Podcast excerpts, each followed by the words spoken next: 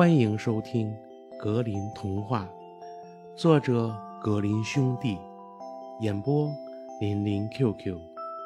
小朋友们，我们一起进入美丽的童话世界吧！猫和老鼠合伙。有一只猫认识了一只老鼠，便对老鼠大谈特谈。自己是有多么喜欢老鼠，愿意和他们交朋友，弄得老鼠终于同意和猫住在一起，共同生活。我们得准备过冬的东西了，不然我们到冬天会挨饿的。猫对老鼠说道：“嗯，至于你嘛，我的小老鼠，哪里也不要去。”我真怕你会被什么老鼠夹子夹住啊！老鼠接受了猫的好建议，于是他们买来了一罐猪油。然而，两个人都不知道该把猪油放在什么地方。他们左思右想，最后猫说道：“我觉得这猪油放在教堂里是再合适不过的了。”因为谁也不敢偷教堂里的东西，我们把猪油藏在祭坛下面，不到万不得已的时候绝不动的。猪油罐就这样被放到了安全的地方。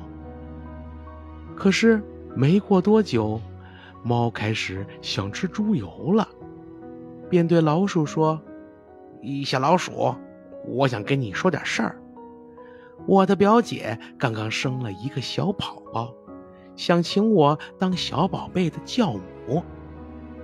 那小宝贝全身雪白，带着一点褐色的斑点，我要抱着它去接受洗礼，所以今天要出去一下。你一个人在家看家，怎么样啊？呃，好的，好的，老鼠说道。呃，你尽管去吧。要是有什么好吃的东西，呃，千万要记着我呀。我很想尝一点洗礼时用的红葡萄酒。这一切当然都不是真的了，因为猫并没有什么表姐，也没有被请去当教母。它直接去了教堂，偷偷爬到猪油罐那里。开始舔呀舔，把顶上一层猪油舔得精光。然后，他在城里的屋顶上散了散步，想碰碰别的运气。接着便躺下来晒太阳。每当想起那罐猪油啊，他都情不自禁地舔舔自己的嘴唇。猫一直等到天黑才回家。哎呀，你终于回来了，呃，这一天过得很开心吧？老鼠对猫说道。呃，一切顺利，猫回答道。你们给那孩子起了什么名字啊？没了顶层，猫冷淡地说。没了顶层，老鼠叫了起来。这个古怪的名字可不多见，你们家常取这样的名字吗？那有什么，不比你的那些教子叫什么偷面包屑的强吧？没过多久，猫又想吃猪油了，它对老鼠说：“你得帮我一个忙，再一个人开一次家。”又有人请我当教母了，而且这个孩子的脖子上有一道白圈我实在无法推辞。好心的老鼠同意了。猫从城墙后面溜进了教堂，一口气吃掉了半罐猪油。什么东西也没有比吃到自己的嘴里更好啊！猫说：“心里对这一天的收获感到很满意。等到到家时，老鼠问道：“呃，这个孩子起的什么名字呀？”“吃了一半。”猫回答道。“呃，吃了一半？你在说什么呀？我我长这么大还从没有听过这样的名字。我敢打赌，就是年历上也不会有这样的名字。”不久，猫的嘴巴又开始流口水了，想再去舔一舔猪油。嗯，好事成三嘛，他说道。又有人请我去当教母了。这个孩子除了爪子是白的，浑身黑黝黝的，连一根白毛都没有。这是好几年才会碰上的事情，你当然会同意我去的，是不是？没了顶层，吃了一半。老鼠回答道：“这些名字真怪，我实在弄不明白。你白天又不出门，整天穿着深灰色的皮袄。”拖着长长的尾巴，坐在家里胡思乱想，当然弄不明白啦。趁着猫不在家，老鼠把屋子打扫了一下，把东西摆放的整整齐齐。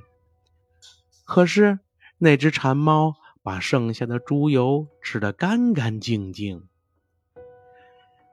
啊！人只有把东西吃得干干净净，才能放心呀。他自言自语地说：“猫吃得饱饱的，直到天黑了，才挺着圆圆的肚子回了家。老鼠看到他回来，立刻问他：这第三个孩子起的什么名字？你也不会喜欢这个名字的。”他叫吃了精光，吃了精光，老鼠叫了起来。呃，这个名字太令人费解了，我从来没在书上见过。吃了精光，这是什么意思呢？老鼠摇摇头，蜷缩起身子，躺下睡着了。从此。猫再也没有被邀请去当教母。可是冬天来到了，外面再也找不到任何吃的东西。